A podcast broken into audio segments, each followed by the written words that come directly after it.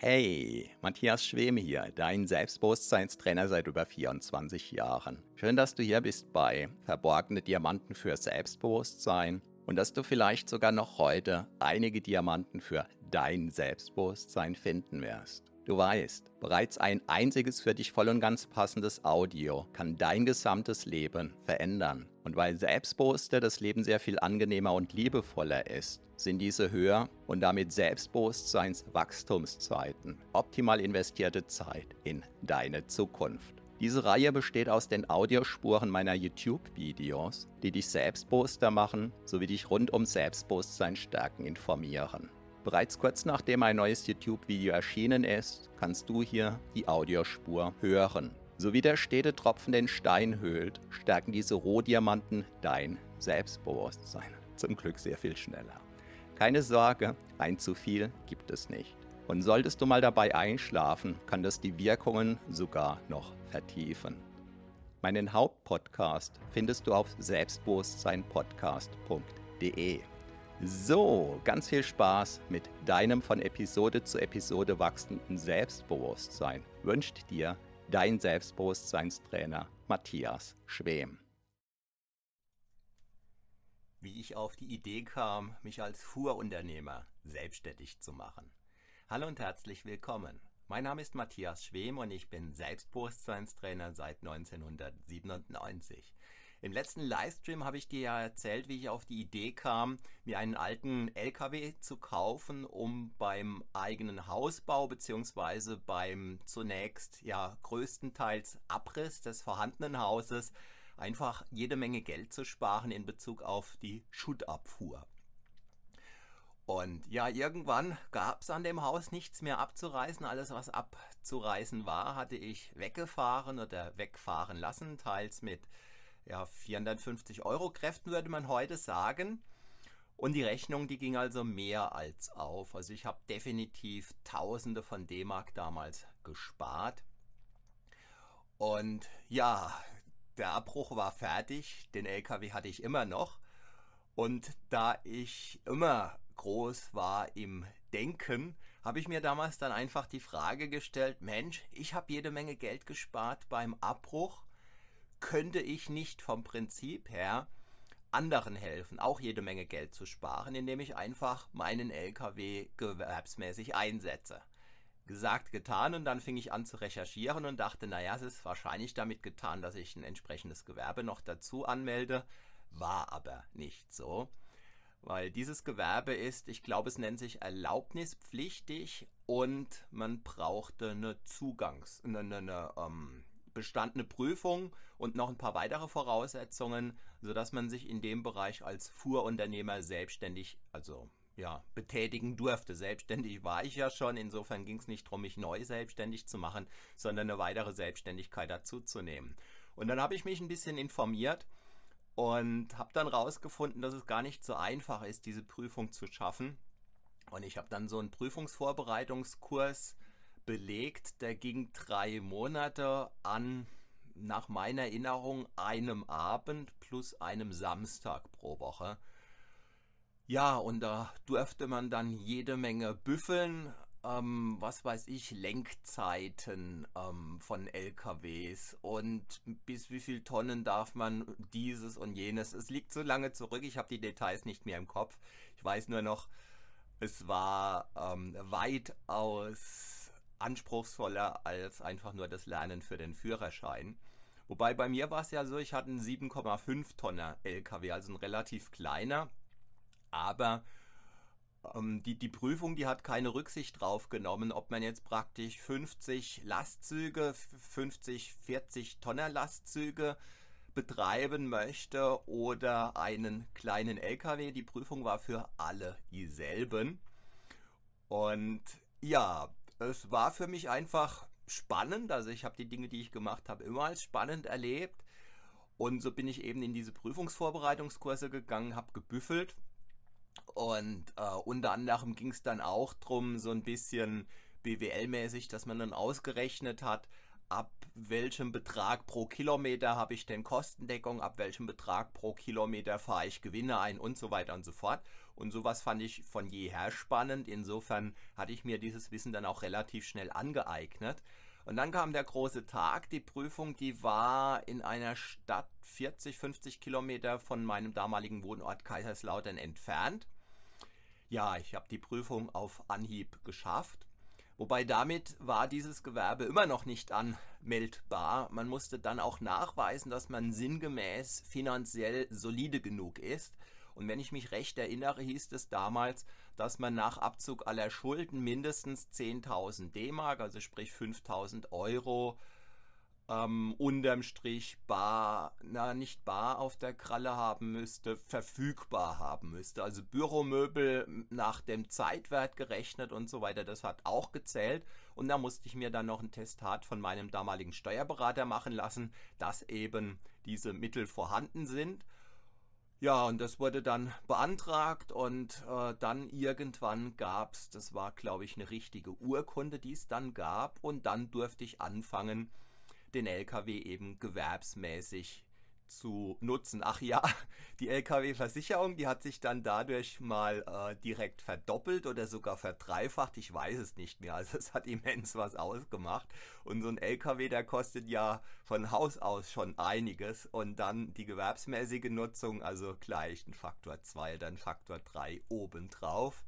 Hammer, also es ging erstmal mit jeder Menge Kosten los, aber ich war guter Dinge, denn ich hatte ja x tausend Euro gespart und ja, so fing ich dann an. Und damals habe ich dann Werbung in der Zeitung geschaltet, wobei mir damals gab es Internet noch nicht, das war um die 1995 sowas in die Richtung. Und mir war klar, wenn ich einfach nur irgendwie ähm, annonciere, dass ich Schutt abhole oder so, dass da wahrscheinlich nichts in die Gänge kommt. Und ähm, aus verschiedenen Überlegungen heraus habe ich mich dann damals zunächst Ah ja, genau. Eine weitere Idee, um den LKW auszu zu ähm, lasten, das hätte ich jetzt fast vergessen, war, dass ich auch Abbrucharbeiten gewerblich mache. Und da war es damals so, ich weiß nicht, ob das heute immer noch so ist, das war nicht speziell erlaubnispflichtig, sondern es hat einfach genügt, dass man entsprechendes Gewerbe angemeldet hat, dass man äh, eine Berufshaftpflicht, wobei ich glaube, die war nicht Pflicht, aber ähm, gefühltermaßen war die für mich Pflicht, die habe ich dann auch gleich abgeschlossen, die hat dann auch ordentlich zu Buche geschlagen. Und dann fing ich an, ähm, Dachgeschossabbrucharbeiten anzubieten, weil aus verschiedenen Überlegungen heraus war mir klar, diese Arbeit ist relativ spezifisch. Es ist nicht so harte Arbeit wie irgendwie ein ganzes Haus abzureißen, sondern es ist ein bisschen diffiziler. Es ist eine Mischung aus Holz und Steinen und so weiter. Und wenn man das eben nicht mit der großen Baggerschaufel macht, sondern eher von Hand, kann man dadurch jede Menge Geld sparen, indem man den Schutt fein säuberlich trennt. Und äh, diese Rechnung ging auf. Und ich habe es dann also damals tatsächlich geschafft, pro Monat einen Dachstuhlabbruch zu akquirieren. Und zwar nicht im Wesentlichen durch die Zeitungsanzeigen, sondern ich bin tatsächlich von Haus zu Haus gegangen und habe geklingelt und habe Prospekte verteilt. Wobei ich vor allem dort von Haus zu Haus gegangen bin, wo eine windschiefe Scheune daneben stand und ein halb eingefallenes Dach, weil mir klar war, ja, da, da ja, muss eben irgendwas getan werden. Und dadurch und durch Mund-zu-Mund-Propaganda ist es mir dann letzten Endes gelungen, pro Monat ungefähr einen Dachstuhlabbruch zu akquirieren. Ich habe dann mit meinen Männern, die ich damals dann eingestellt hatte, das Dach abgerissen und hatte mich mit einer Zimmerei, Dachdeckerei zusammengetan. Die hatten das Ganze dann wieder neu aufgezogen, im Wesentlichen ja, und das sehr gut funktionierende Geschäftsmodell war fertig. Meinen LKW habe ich ganz gut ausgelastet dadurch und ich habe ganz gut verdient. Allerdings in, ähm, zu einem späteren Zeitpunkt, das habe ich in einem anderen Livestream schon erzählt, als ich dann auf die Idee kam, auch noch Wohnungsentrümpelungen und sowas anzubieten, und ich dann irgendwann mal mitten im Schutt stand und mir die Frage gestellt habe, will ich damit wirklich Geld verdienen dauerhaft? Da war eben die gefühlte Antwort sofort nein. Und so habe ich dann dieses Gewerbe ja wieder fallen lassen und es war auch gut so. Mein inneres Erleben war, das war so eine Art, äh, ein Jahr lang eine Art Abenteuerspielplatz für Erwachsene. Also ich habe das mit den Dachstuhlabbrüchen als ja spannend erlebt. Ich habe es nicht wirklich als Arbeit erlebt. Natürlich war es Arbeit, harte Arbeit, teilweise auch gefährliche Arbeit. Ähm, ich habe es geschafft, dass die gut bezahlt wurde. Ich habe damit, denke ich, ganz gut Geld verdient. Aber im Wesentlichen ging es mir nie ums Geld verdienen.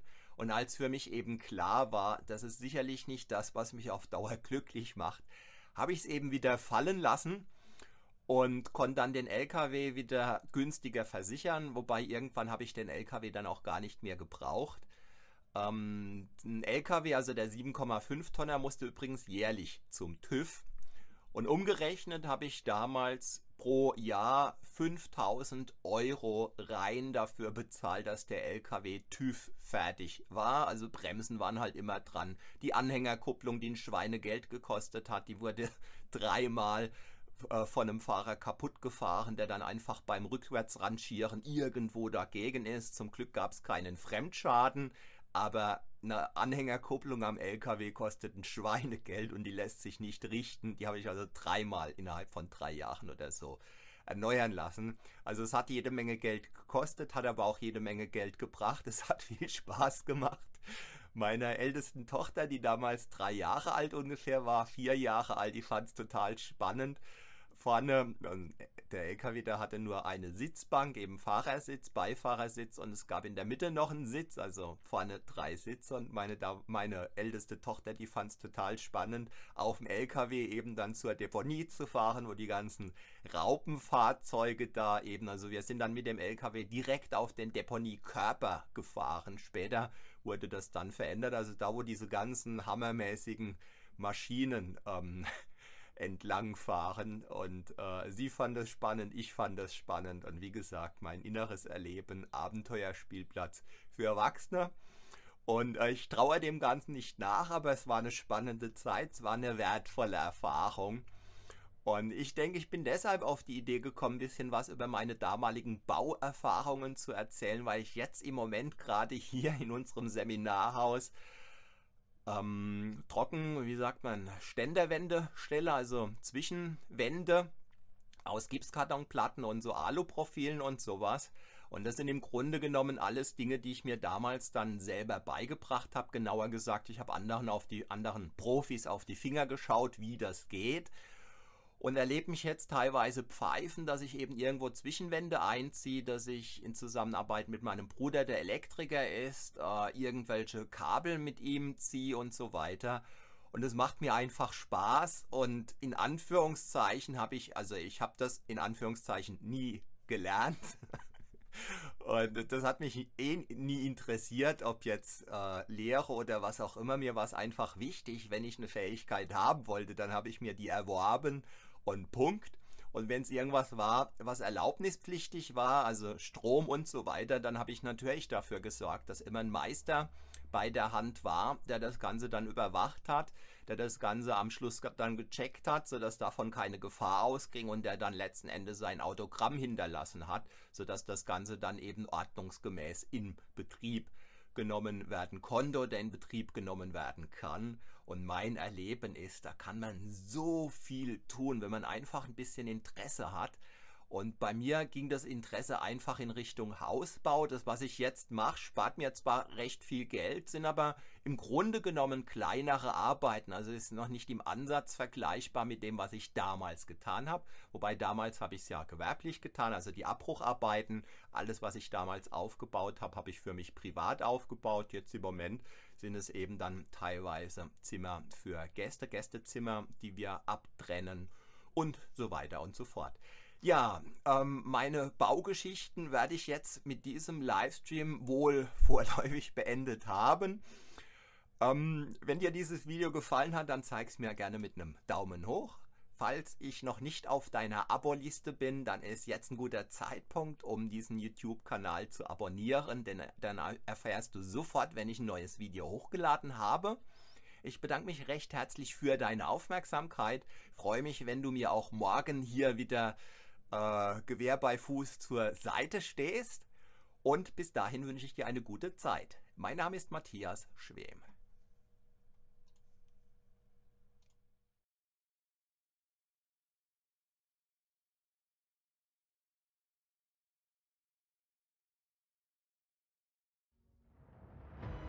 Vielen Dank für deine Aufmerksamkeit. Das war eine Folge von Verborgene Diamanten für Selbstbewusstsein mit Matthias Schwem, dem Pionier in Sachen Selbstbewusstsein stärken seit über 24 Jahren. Abonniere auch meinen Hauptpodcast jetzt gleich auf selbstbewusstseinpodcast.de. Denn je stärker dein Selbstbewusstsein, desto stärker und erfüllter ist dein Leben. Selbstbewusstseinpodcast.de